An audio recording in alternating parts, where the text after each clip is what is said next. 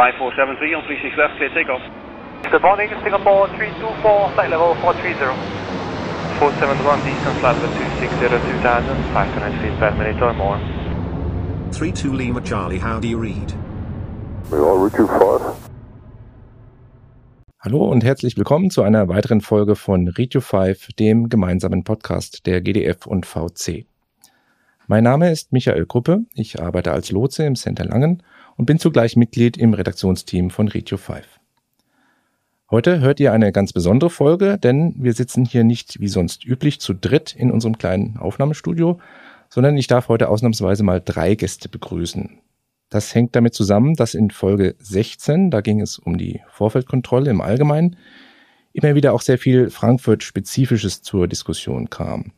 Im Nachgang hatten wir uns in der Redaktion aber dazu entschieden, diese Teile dann doch herauszunehmen. Zugleich kam damals der Wunsch auf, mal eine eigene Folge aufzunehmen, bei der sowohl der Tower von Frankfurt als auch Apron vertreten ist. Und genau das wollen wir heute machen. Es gibt nun also reichlich Gelegenheit, über die einen oder anderen Insidergeschichten rund um den Rhein-Main-Flughafen zu plaudern. Jetzt aber genug der Vorrede, kommen wir zu euch. Ihr seid alle nicht zum ersten Mal dabei, dennoch darf ich euch wieder bitten, euch kurz vorzustellen. Na gut, dann fange ich mal an. Hi, ich bin Wiebke, ich bin 38 Jahre alt und bin jetzt seit fast 13 Jahren bei der Vorfeldkontrolle in Frankfurt beschäftigt. Ja, hallo, Benjamin Bringewart. Ich bin äh, Co-Pilot auf dem A320 in Frankfurt und 33 Jahre alt. Ja, dann sage ich mal Hallo ihr drei, hallo liebe Hörer. Ich bin Sören Kratz, auch 33 Jahre alt, bin seit zwölf Jahren ähm, Tower-Lotse auf dem Tower hier in Frankfurt. Hab schon mal ein paar Folgen gemacht und bin froh, jetzt wieder dabei zu sein und mal eine kleine, ja, größere Runde zu sehen. Ja, wie ich schon gesagt habe, ist heute mal die Gelegenheit, ein bisschen aus dem Nähkästchen zu plaudern, was so die Verfahren in Frankfurt anbelangt. Benjamin, heute hast du Gelegenheit, sowohl an Tower als auch an Apron deine Fragen loszuwerden. Gibt es da was, was dich interessieren würde? Ja, was äh, aus, aus der Cockpit-Sicht immer mal wieder auffällt, ist, äh, wenn man zum Beispiel äh, einen Swing fliegt auf die 25 Center und also auf der 25 Center landet, abrollt, ähm, ist es manchmal ein bisschen eng. Also da kommt dann, kommt dann Traffic auf Lima vorbei und wir rollen ab. Und äh, wer hat denn da jetzt Vorfahrt oder wie seht ihr das? Wo müssen wir anhalten? Rollen wir weiter? Also das ist manchmal ein bisschen einfach eine enge Situation. Also wenn wir äh, euch schwingen und ihr rollt dann ab, dann wäre es natürlich schön, wenn ihr die Bahn so schnell wie möglich frei macht. Und dann eben halt über den Stopbar zu rollen, beziehungsweise über die äh, gelbe Linie, dass die Bahn frei ist. Jetzt hast du natürlich das Problem, wenn auf dem Lima dann vielleicht was Größeres vorbeirollt, ein 340er, der hat für uns natürlich erstmal Vorrang, weil ich darf den äh, euch als Landung nicht auf den Lima drehen. Das ist ja dann die Arbeit der Vorfeldkontrolle. Und da müssen wir gucken, dass wir uns dann vielleicht irgendwie absprechen. Das, äh, weiß nicht, Wiebke kann da gleich was dazu sagen. Sie schaut wahrscheinlich auch raus, sieht, da schwingt einer, ich halt sie hält ihren Flieger schon mal an oder wir sprechen ab, äh, ich bin Nummer eins, darf ihn schon mal vielleicht die Landung auf den Lima drehen, dass meine Bahn frei wird. Ja, also wir sind natürlich auch dazu angehalten, den Schnellabrollweg so schnell wie möglich frei zu machen. Ähm, es gibt da aber keine, keinen Zwang, dass wir den sofort irgendwie integrieren müssen. Manchmal geht's halt auch einfach nicht und da würde es uns natürlich auch helfen, ähm, wenn man eben sieht bei Lima 10, was ja für einen 320, den du ja fliegst, glaube ich, der am häufigsten genutzte Abrollweg ist, wenn man dann sagt, dann nehme ich halt Lima 13 oder eben sogar Lima 15 und ähm, dann wäre es für uns definitiv manchmal ein bisschen leichter. Vor allem, wenn man, ich weiß jetzt auch nicht, wie, wie weit habt ihr das im Blick äh, vom Tower aus, dass ihr sagt, wenn man wirklich sieht, in dem Bereich ist viel los, also sagst du dann auch wirklich einen anderen Abrollweg an oder sagst du, das lasse ich komplett, äh, überlasse ich komplett dem Cockpit? Ja, wir gucken da schon raus auf jeden Fall. Wir sehen es ja auch ganz gut. Ähm, ich orientiere mich da immer auch so ein bisschen auch in der Parkposition. Also wenn ich zum Beispiel sehe, ihr parkt relativ weit im Westen, dann versuchen wir schon da so ein bisschen auch die Flieger so lange auf der Bahn zu lassen wie möglich, dass sie eben wenig den, die normalen Rollwege blockieren, sondern halt dann wirklich auf der Bahn eine der letzten Abrollwege nehmen. Dann haben, habt ihr weniger Arbeit, wir weniger Arbeit und die Vorwärtskontrolle auch. Wenn ich sehe, der Lima zum Beispiel ist komplett zu, weil da wieder irgendwo einer gepusht wird oder da ist irgendwo eine Engstelle oder sowas, dann ähm, sehen wir auch und sagen, dann bringt ein Schwing wahrscheinlich auch nichts, weil dann stellt er sich da an und muss vielleicht länger warten, als wenn er einfach auf der Südbahn landet und dann irgendwo die Senderbahn kreuzt. Wir können das übrigens auch komplett ablehnen, ne? Also ich weiß Das nicht, stimmt ob das, allerdings, ja. Also wir nur, ich glaube, wir machen aber wenig Gebrauch davon. Ja, also es ich gab hoffe, schon mal, es gab ja. schon mal die Situation, dass da hier schwingt gerade gar nicht, weil hier ist voll, da ist voll, dann hast du vielleicht noch bei der Vorfeldkontrolle Frequenzprobleme oder so. Alles gab's schon mal auf jeden Fall. Moment, musst du als Tower bei Apron nachfragen, ob du swingen darfst? Echt? Eigentlich ja. Ja, ja, wir wollen ja Eigentlich ja. wissen. ne? Ja, ja, genau. Eigentlich schon, äh, weil das ja jetzt kein wirkliches Standardverfahren ist. Es ist ja nicht wirklich festgelegt. Es ist ja so festgelegt, dass man auf der Südbahn landet und die Sendebahn dann eben in den entsprechenden Rollwegen kreuzt und sie dann die Vorfeldkontrolle Ach, weil er auf der Senderbahn woanders rauskommt für die, für die Vorfeldkontrolle dann, oder wie? Genau. Der Übergabepunkt ist quasi ist ein dann anderer. ein anderer. Okay, und das kann dir eventuell nicht passen. Ihr seht ja im Tower, glaube ich, auch nur die Parkposition, aber nicht, ob sie belegt ist, oder? Das ist richtig, genau. Also wir sehen nur die Parkposition, den Übergabepunkt, aber nicht, ob belegt ist. Wir können natürlich rausgucken und äh, einige Parkpositionen sehen wir auch, ob da gerade belegt ist, gerade in den Höfen, ob äh, die Position frei ist oder ob da gerade zwei, drei Flieger pushen und äh, der Flieger deswegen nicht rein kann. Das kann man schon sehen, aber eben nicht überall. Benjamin, ist aus Sicht des Kunden denn der Swing immer das, das Bessere? Bist du dann immer kürzer, als vielleicht auch unterschiedlich nach 25 und 07? Nein, also wir versuchen das auch immer ähm, zu optimieren. Wenn wir jetzt sehr weit im Osten parken, dann wollen wir meistens sogar gar keinen Swing, weil wir da über den mittleren Taxiway zwischen den Bahnen äh, schneller sind meistens, weil doch mehr Verkehr ist auf dem November und Lima im, im mittleren Bereich. Ähm, wenn wir jetzt äh, an der Gate-Position, da November 7, November 8 oder November 5 stehen, dann macht ein Swing schon ab und zu Sinn oder halt auch dieses mittlere Vorfeld. Und auch da versuchen wir halt möglichst dann zu optimieren, jetzt auch mit der, mit der Bremsleistung. Wenn wir jetzt da in November 8 äh, rein wollen, dann versuchen wir schon den Taxiway zu kriegen, der uns direkt dahin führt. Oder wenn man relativ leicht ist, kriegt man den Lima 9, auch einer davor noch, um in den November 5 zu kommen. Und das ist immer so unsere, was, was wir dann dabei denken, möglichst geringe Rollzeit ähm, am Ende des Tages. Ähm, helfen würde uns natürlich dann in dem Fall auch, wenn, wenn ihr schon sagt, okay, ja, ihr braucht gar nicht so doll bremsen, lasst ausrollen, da ist eh zu viel Verkehr jetzt, ähm, dann schont das natürlich auch Material und ist vielleicht auch angenehmer für die Passagiere. Ähm, genau. Auf der anderen Seite wird es vielleicht euch auch helfen, wenn wir sagen, okay, wir kriegen den Lima 10 auf jeden Fall. Ja, muss man wahrscheinlich einfach mal wieder mehr kommunizieren. Ja, also wir versuchen es auch äh, immer, wenn möglich, bei Landefreigabe mit dazu zu sagen, welchen Abholweg ihr nehmen könnt. Ja, also gerade äh, Südbahn mit Mike 30 zum Beispiel, was so der Standardkreuzungspunkt ist, wo man eigentlich immer lange rollen lassen kann. Also wir versuchen das schon so gut wie möglich äh, mitzugeben, welchen Abholweg ihr nehmen sollt oder könnt. Äh, Sören, ich weiß noch aus der Folge, die wir über Ebring gemacht haben, dass Wiebke da mal geäußert hat, dass es zum Teil eine Herausforderung ist, aufgrund der engen Verhältnisse in Frankfurt und dem vielen Verkehr, muss man manchmal kreative Les Lösungen finden. Ist das im Tower-Business ähnlich? Also hast du auch manchmal so den Bedarf, naja, wenn ich jetzt noch ein Taxiway mehr hätte, wäre es einfacher? Äh, ja, kann ich so sagen. Ja, also wir haben ja zum Glück mit dem reinen ähm, Vorfeld-Business, alles was so im Norden passiert an Terminals, eigentlich nichts zu tun. Es kommt dann eher zu Trage, wenn wir jetzt mal Richtung Süden gucken. Ähm, Gerade dieser neue Bereich Terminal 3, wir haben die Fracht im Süden, wir haben ähm, jetzt neues GAT im Süden, da wo mal die Feuerwache 3 war, ist jetzt ein neues GAT. Das alte bleibt aber auch weiterhin bestehen. Mit der Eröffnung jetzt Terminal 3, wenn man mal ein bisschen in die Zukunft schaut, ich weiß nicht, wann es jetzt eröffnet werden soll, in drei, vier Jahren, wann auch immer, ähm, wird das ja natürlich nicht weniger werden. Also da soll ja auch, ähm, wenn das Terminal eröffnet ist, einige Airlines an das Terminal 3 gehen da wird natürlich dann mehr Verkehr sein. Und äh, ich glaube, da sind jetzt die beiden Firmen, die DFS und auch die Fraport da schon dran zu schauen, wie werden wir diese Rollwege aufteilen. Und ich glaube, das wird dann noch spannender werden, gerade auch wenn man äh, darauf hinausschaut, dass dann vielleicht auch mal wieder Schlepps da äh, reinkommen. Also das wird sehr spannend auf jeden Fall. Ja, wenn ich äh, mich jetzt irgendwie mal ins, ins Cockpit denke und äh, in Frankfurt übers Vorfeld rolle, dann ähm, ist ja das nördliche Vorfeld in drei Teile für uns quasi eingeteilt, was die Frequenzen und Zuständigkeiten angeht. Und dort äh, gibt es ja dann immer so markante Übergabepunkte, wo es halt manchmal dazu kommt, wenn wir entweder rein oder rausrollen, dass wir halt mal anhalten müssen, weil wir entweder nicht auf die neue Frequenz kommen oder weil auch einfach mal durchgerutscht ist, dass wir gerade da sind. Ähm, wie, wie ist das bei euch? Also ich finde im Bereich äh, zwischen November 5 und der 1.8 geht's ein bisschen besser, weil da sitzen die zwei Lotsen. Also man muss dazu sagen, der Flughafen ist also auch für uns in drei Bereiche geteilt, also Ost, Mitte und West. Und das mit einem Zwei-Standorte-Konzept. Wir haben zwei Türme. Einer steht ja bei Charlie 13 etwa, also über Charlie 13. Ähm, das ist der Bereich im Osten. Der hat eine äh, Taxifrequenz und dann halt der Turm in der Mitte über A25 und da sind halt zwei Rollfrequenzen. Die zwei Lotsen sitzen nebeneinander. Da kann man mal schnell rüberrufen, ich nehme den mal weiter. Dann äh, kann das natürlich auch, gerade wenn man sieht, da ist äh, bei dem Kollegen einfach wahnsinnig viel auf der Frequenz los, aber es passt gerade. Dann sage ich auch, hier die 5 X-Ray Charlie nehme ich jetzt einfach mal weiter bis zu 1,8 und ähm, dann kann die Person mir auch einfach einen Daumen zeigen, wenn sie das einfach gehört hat. Und Also er könnte auch delegieren. Er könnte sagen, hier darf ich jetzt bei dir weiter, so wie wir quasi uns einen Release holen und Ja. dann in einem fremden Luftraum sozusagen den weiterführen. Das, Das ging ja auch. Man muss jetzt nicht zwangsläufig die Frequenz wechseln. Nee, genau, man Mhm. muss nicht zwangsläufig die Frequenz wechseln. Ähm, wie gesagt, in einem Standort in der Mitte geht das relativ einfach, weil die Kollegen nebeneinander sitzen. Dann haben wir aber noch einen zweiten Turm und mit dem können wir halt nur über eine Gegensprechanlage sprechen.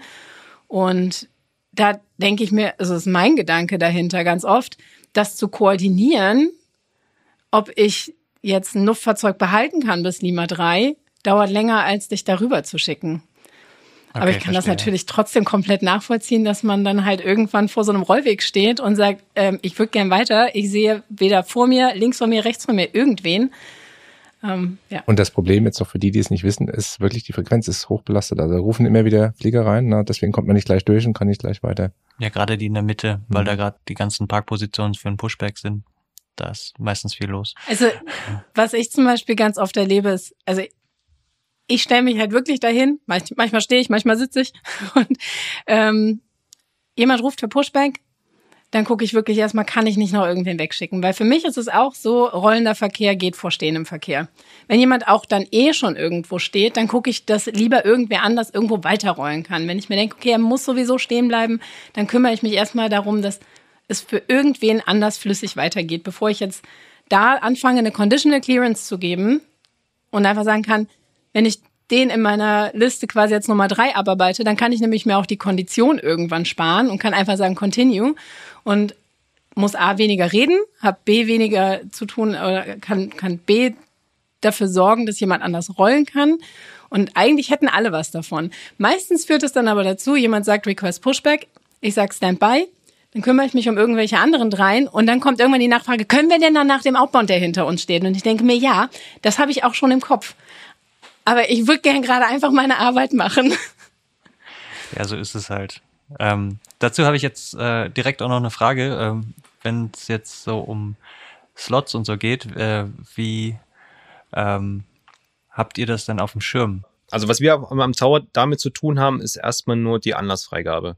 Also da müssen wir dann schauen, wann ist der Slot und wann ist der Flieger ready. Schafft er es, wenn er jetzt los kann, äh, in seinem Slot auch zu fliegen? Und da habe ich schon selber äh, oft erlebt, ich mache jetzt selber kein De äh, Delivery, dafür haben wir extra Kollegen, ähm, die dann mit der Rampe oder mit der Vorfeldkontrolle dann äh, koordinieren und sagen, schafft er es in dem Zeitpunkt überhaupt noch? Also zum Beispiel, er hat jetzt noch acht Minuten Slot oder, oder müsste in acht Minuten an der Bahn sein. Es ist aber gerade viel los, schafft er das überhaupt? Ne? Und ihr könnt dann, ihr könnt dann mal ein bisschen besser rausgucken und sehen so, ja, aber da ist eigentlich noch eine Treppe dran oder da stehen noch drei Flieger hinten dran. Das wird wohl eng. Wie kannst du das überhaupt einschätzen, wenn du sagst, okay, der muss in acht Minuten da sein? Schaffe ich das? Ist das machbar oder? Eigentlich nicht. Also ich äh, sag auch ganz gerne, ich habe keine Glaskugel. Ich sitze nicht am Gashebel. Also es gibt es gibt einfach Luftfahrzeuge, die kriegen eine Anlassfreigabe, die rufen für Pushback, die sind fertig. Ich sitze auch nicht in dem Schlepper, der den da rauspusht. Da guckt man auch manchmal raus und denkt sich, rückwärts wird schneller gehen. Also es ist wirklich manch, also das ist, das, da sind so viele Variablen drin, dass ich eigentlich nie sagen kann, ja, der schafft das. Die Zeiten sind so unterschiedlich. Ein Pushback kann in drei Minuten fertig sein und kann 15 Minuten dauern. Das ist komplette Glas, also komplette Wahrsagerei. Schafft er den Slot? Keine Ahnung. Normalerweise versuchen wir es auch schon, wenn ein Flieger rollt und wir wissen beide, also sowohl Tower als auch die Vorfeldkontrolle weiß, ah, das könnte irgendwie eng werden, dann versuchen wir den schon so schnell wie möglich irgendwie an die Bahn zu kriegen. Also da reden wir auch miteinander, untereinander und äh, versuchen da alles Mögliche den innerhalb seines Slots auch in die Luft zu kriegen. Also ich meine, du hast ja im Endeffekt auch gefragt, sehe ich das? Also ich sehe es bei mir beim, beim Pushback. Also ich habe in meinem Flugstreifen, also im elektronischen Flugstreifen, habe ich am Ende einen roten Counter, der runterläuft. Okay, aber Also- priorisierst du dann danach oder hältst dann auch mal einen Absolut. Inbound oder für einen Pushback oder wie? Da würde ich sagen, es kommt komplett drauf an, wo der Inbound gerade ist. Und kommunizierst du das dann auch? Also wenn du, gerade wenn du diesen Fall hast, du hast einen Inbound kurz vor seiner Parking Position und musst, willst den halt nochmal anhalten, um was anderes zu ermöglichen, sagst du denen dann auch, ja, sorry, because of slot oder Ich sag einfach Priority Traffic, ja. Um das zu erklären auch, weil sonst Ja. denkt man ja auch, was macht die mit mir? Ja, bisschen, also es ist halt deswegen so spannend, weil gerade in den Höfen, also gerade in diesem AB-Hof, wir nennen den AB-Hof, also auf der, auf der einen Seite ist eben dieser A-Pier mit A1 bis A25, auf der anderen Seite ist dann schon der A-Westhof und auf der, also wenn man quasi Richtung Süden guckt, wenn man aus Passagiersicht quasi rausguckt aus diesem Hof, dann hat man rechts die, das A-Pier und links hat man B-Pier, deswegen heißt der AB-Hof. Und ähm, man möchte es ja auch gerne den Passagieren so einfach wie möglich machen und kurze Laufwege haben. Das heißt, die Trunk Routes, also die kurzen Strecken, werden ja alle an der Wurzel positioniert.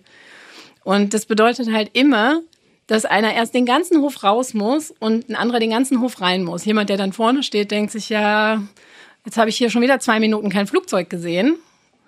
Ähm, und trotzdem sind die eigentlich schon da. Also es ist ja absolut herausfordernd. Ähm, wie ist das generell mit Anflügen, wenn sich da Delay aufbaut? Man gelandet, klar. Und dann heißt es ja noch lange nicht, dass man dann ruckzuck auch in der Parking Position ist und die, die Leute aussteigen können. Wie geht ihr damit um, wenn sich da, ja, aufgrund von viel Traffic oder aufgrund von anderen Situationen einfach eine Verzögerung ergibt, die natürlich die Kunden auch nicht erfreut, aber wie kann man das handeln? Also am meisten kriegen wir das am Tower zu spüren, wenn der Flieger gelandet ist und äh, zum Beispiel jetzt auf den Mike rollt bis zu seiner ähm, Übergabeposition. Das ist dann eben Mike 8 oder Mike 30, wo wir dann äh, den Flieger kreuzen würden über die Senderbahn. Ähm, kommt dann meistens dann von, von Apron der Ruf, äh, lass den mal bitte noch drüben, Parkposition noch belegt. Oder muss ja nicht mal die Parkposition belegt sein, es kann einfach nur sein, dass da gerade irgendwie ein Stau ist oder sowas, wo sie einfach den Flieger gerade überhaupt nicht gebrauchen können. Ja, und dann müssen wir ihn halt stehen lassen. Also da lassen den dann eben in Mike 8 oder Mike 30 oder das kann auch der Tango sein, äh, Yankee 10, ähm, lassen wir ihn einfach stehen, kommunizieren das auch dem Piloten, weil wie, wie du gerade schon richtig gesagt hast, ne, sein eigener Flug ist immer der wichtigste und manchmal steht er dann da und wenn er halt fünf Minuten da stehst, Flieger starten vor der Nase, landen vor der Nase und irgendwie passiert nichts, hat man schon das Gefühl, vielleicht äh, ich wurde irgendwie vergessen oder sonst was, da sagt man auch dazu, ähm, Parkposition eben noch blockiert, dauert eben noch drei, vier Minuten. Ja, aber es kann ja sein, dass dann von hinten schon der nächste kommt. Oder hast du da noch genügend Abrollpositionen von der, von der Runway, dass du Also im Zweifel müssen die dann eben auch stehen bleiben oder wir gucken, dass wir die Flieger an einem anderen Übergabepunkt dann eben Richtung Vorfeld kriegen. Ja, das ist aber das wenigste Problem. Also ich habe jetzt auch in den letzten Jahren nie länger als ich sag mal, vielleicht fünf, also wirklich maximal vielleicht einmal zehn Minuten warten müssen, dass da wirklich einer vor der Senderbahn steht und warten muss, bis dann die Parkposition frei wurde. Aber ich glaube auch, wenn äh, längerfristig gesehen ähm, die Parkposition länger belegt ist, dann kriegt er auch eine andere Parkposition, oder? Ja, also wir können ja jetzt, wir haben keinen Einfluss wirklich auf die Parkposition. Wir können auch nur den Anstoß geben und sagen, also wir rufen, machen dann halt den, den Telefonanruf bei der Abteilung, die einfach die Position zuweist und sagen, habt ihr gesehen, der Outbound hat einen richtig schlechten Slot. Ähm, da müsst ihr euch was Neues überlegen. Ja, der Hintergrund ist dann einfach, dass du in dem Moment nicht genügend Platz bei dir selbst hast, sozusagen. Ja, zum Beispiel, dass ich einen Opposite habe. Also im Mike 8 ist ja die besondere Situation, dass der Tower ähm, da nicht vor Lima halten muss, sondern ihr habt da ja die grundsätzliche Freigabe, wir müssen die Richtung eingeben. Ähm, also wir, wir können den Kreuzungspunkt definieren, wir können eben sagen, er kommt eben im Tango oder er kommt eben Lima, also ja, Mike 8, Lima 5 und müssen dann bei uns auf der Seite tippen wir ein Lima 5 links rum, Lima 5 ähm, straight, also wirklich im Kürzel L5L, L5S oder L5R für right, straight oder left.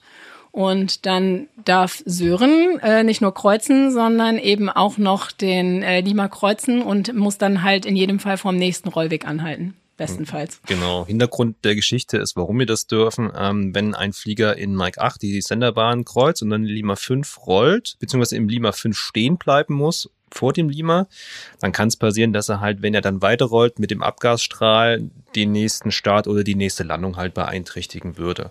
Und deswegen haben wir ähm, das Verfahren, dass wir in Mike 8 die Senderbahn kreuzen und dann eben auch weiternehmen, dass der Abgasstrahl dann eben für den nächsten Start, die nächste Landung keine Gefahr mehr ist. Und ich würde sagen, bei Betriebsrichtung 2.5 haben wir meistens Mike 8 straight. Denke ich mal so zu 95 Prozent steht da Mike 8, dass das danach gerade ausgeht, November 3 bis vor November. Und da haben wir Opposite halt auch wieder einen Hof.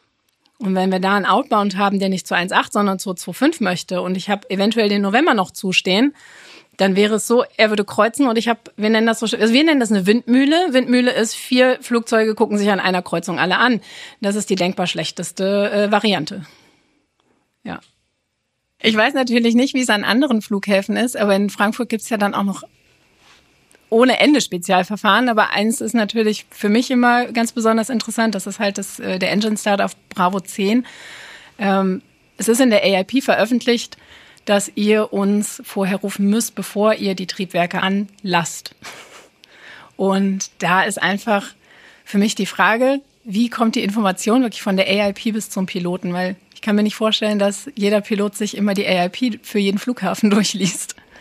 Nee, die richtige AIP, die haben wir tatsächlich gar nicht. Ähm, wir oder die die Fluggesellschaften kaufen sich ja die ähm, die Charts äh, bei bei Herstellern ein. Da ist halt die AIP aufbereitet, ähm, halt die Charts auch und aber auch der Text, ähm, die, die besonderen Verfahren an den Flughäfen.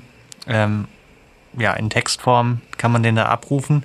Ähm, Im Prinzip muss man das auch vor jedem Flug. Ähm, allerdings, auch aus der Praxis gesprochen, ist das halt ähm, relativ viel Text pro Flughafen. Gerade die großen Verkehrsflughäfen haben da wirklich sehr, sehr viele Sachen immer drinstehen. Ja, also ich als äh, in Frankfurt gebased. Mir wurde das sehr schnell beigebracht, dass zum Beispiel B10 dieser Sonderfall ist mit dem, mit dem Engine Start. Das ähm, kann aber durchaus auch sein, dass, dass man das mal überliest, weil es ist wirklich ein kleiner Satz in, in einem Riesentext. Ähm, also für, für Piloten, die nicht so häufig nach Frankfurt fliegen, kann das durchaus mal durchrutschen.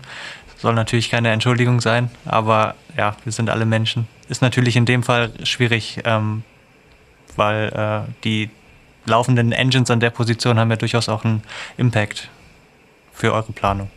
Nicht nur für unsere Planung, sondern ähm, das Verfahren existiert ja tatsächlich, weil hinten dran noch eine weitere Einrollposition ist und der, der Follow Me, der die Alpha 1, die direkt hinter der Bravo 10 ist, einwinkt, der steht während des Einrollvorgangs und während er den Flieger einwinkt, ähm, im Positionsbereich Bravo 10 und würde halt genau im Abgasstrahl stehen. Deswegen gibt es dieses Verfahren. Und ganz oft passt es natürlich per Zufall, wenn jemand nicht nachgefragt hat, sagt man, gut, kommt Gott sei Dank auch gerade keiner oder ist belegt. Aber jetzt bitte nicht immer rausgucken, sagen, oh, ist belegt, jetzt können wir einfach anlassen. ähm, ja, und also oft passt's, aber es ist halt immer besonders ärgerlich, wenn es gerade nicht passt. Ja, ich habe da nochmal eine Frage, die ich letztens selber erlebt hatte. Ähm, wir hatten auf der Südbahn einen Vogelschlag und dann ist es bei uns so, wir müssen dann einen Follow-Me rufen, beziehungsweise einen Viktor-Fahrer, der einmal die Bahn inspiziert. Standard ist bei uns so, wir gehen dann immer über die Gegensprechanlage zu euch und fordern dann so ein äh, Follow-Me an. Da kam aber nur die Antwort, wir haben gerade keinen. Das ist dann halt blöd, wenn die Bahn dann halt eben dann gerade im Inbound-Bereich zum Beispiel einfach nicht benutzbar ist, weil kein Follow mehr da ist, um die Bahn abzufahren. Wir hatten dann zum Glück einen Schlepper äh, im Süden, die, die ab und zu mal auch von so einem Follow Me gelotst werden. Den konnte man eben ganz fix abziehen, dass er mal die Bahnkontrolle fährt. Also du siehst das ja jeden Tag besser. Wie ist denn da gerade so der, der Personalstand? Weil das ist jetzt schon ein Thema, wenn du wirklich dann keinen Follow Me hast, dann kannst du die Bahn halt eine gewisse Zeit nicht benutzen. Ja, also es ist schon, schon schwierig derzeit äh, mit Follow Me's. Ähm, die tun, was sie können. Das muss man auch einfach mal sagen. Aber die meisten müssen mehr als einen Flughafenbereich. Also für Follow Me's ist der Flughafen in 13 Bereiche. Also es gibt 13 Bereiche für Follow Me's. Das heißt, bestenfalls habe ich 13. Manchmal habe ich noch einen, noch einen 14., 15. noch dazu. Aber viel mehr Follow Me's habe ich für den ganzen Flughafen sowieso nicht. Und derzeit müssen wir eher mit äh, Doppelbelegung in so einem Bereich klarkommen. Und ähm, ja, manchmal ist es einfach wirklich blödes Timing, weil es gibt Situationen, da kann ich den Follow Me nicht abziehen. Zum Beispiel ein Flugzeug steht auf Position und hat ein Triebwerk laufen for Maintenance oder weil die APU ähm, in-op ist. Und den kann ich dann nicht wegnehmen. Ich meine, ich würde dann auch selber auf die wahrscheinlich dir vorschlagen, nimm doch den, der bei dir schon auf dem Funkkreis ist. Ähm, ja, das war gerade blöder ja. Zufall halt einfach, ne, dass er da ja. gerade war. Ähm, aber kann halt sein. Ne? Wenn im GAT, äh, wenn im GAT in Follow Me gerade ein Krankenwagen lotst, dann geht das halt auch vor der Bahnkontrolle. Also den kann ich da auch nicht wegnehmen. Aber das ist auch unser Bestreben, so schnell wie möglich einfach die, die Bahn auch für euch wieder freizukriegen. Aber so eine Vogelschlaginspektion, das machen dann die normalen Follow-Me's? Weil es gibt ja noch so ein AirPod 6, oder? Ja, der AirPod 6 bzw. der AirPod 3, die machen diese äh, normalen Bahnkontrollen, ich glaube im vier, äh, vier Stunden Rhythmus und äh, für diese Ad-Hoc-Kontrollen, also wenn jemand wirklich äh, Verdacht auf Vogelschlag hat oder einen Hasen, Fuchs erwischt hat oder sowas oder irgendwelche Teile vielleicht auf der Bahn liegen, dann äh, fordern wir halt ein Follow Me an. Aber also das kann da auch der sind, ne? AirPod 6 sein, aber kann Ja. auch ein Follow Me sein. Das Problem ist der, also AirPod 6, AirPod 3, das ist das Airside Duty Management. Und die sitzen meistens in ihrem Büro. Das heißt, die müsstest du erstmal im Büro anrufen. Dann müssten die, glaube ich, auch erstmal durch eine Sicherheitskontrolle gehen, um zu ihrem Auto zu kommen. Also das ist, Ah, okay. das, das wäre jetzt keine Option, Ja. den mal für so eine Ad-Hoc-Kontrolle irgendwie anzurufen. Das würde dann noch länger dauern. Ich glaube auch. Ja, also ich meine, dass wir wenig Follow-Me's haben, das äh, kriegt ihr im Cockpit ja, glaube ich, auch äh, sehr Ja. zu spüren, leider. Hört man ab und zu in letzter Zeit, ja. Wir haben, rollt noch nicht rein in die Position, wir haben noch kein Follow Me oder Docking-System ist noch nicht an oder so. Passiert in letzter Zeit häufiger, aber ist ja in allen Bereichen so. Also muss dann jede Parkposition vom Follow Me freigemeldet werden. Weil Ich habe das auch schon mal bei uns vom Tower gesehen. Wir können eine Runde auf diesen äh, Z-Finger gucken und dann stehen Flieger manchmal so halb drin. Und man fragt sich, ja, was ist denn jetzt? Roll doch rein. Aber dann kommt dann nochmal ein Follow Me, fährt quasi einen Kreis, sagt, okay, ist frei und dann kann er einpacken. Wenn er halb drin steht, haben wir übrigens schon das Problem, dass wir eigentlich einen Schlepper rufen müssen. Dann müssen wir eigentlich sagen, ausmachen, Schlepper rufen. Dauert noch länger. Also wirklich im, im besten Fall einfach schön auf dem Rollweg, 90 Grad zur Position oder je nachdem, wie die Position halt dann aufgebaut ist, stehen bleiben und auf dem Follow Me warten. Weil hatten wir jetzt in der letzten Zeit auch öfter.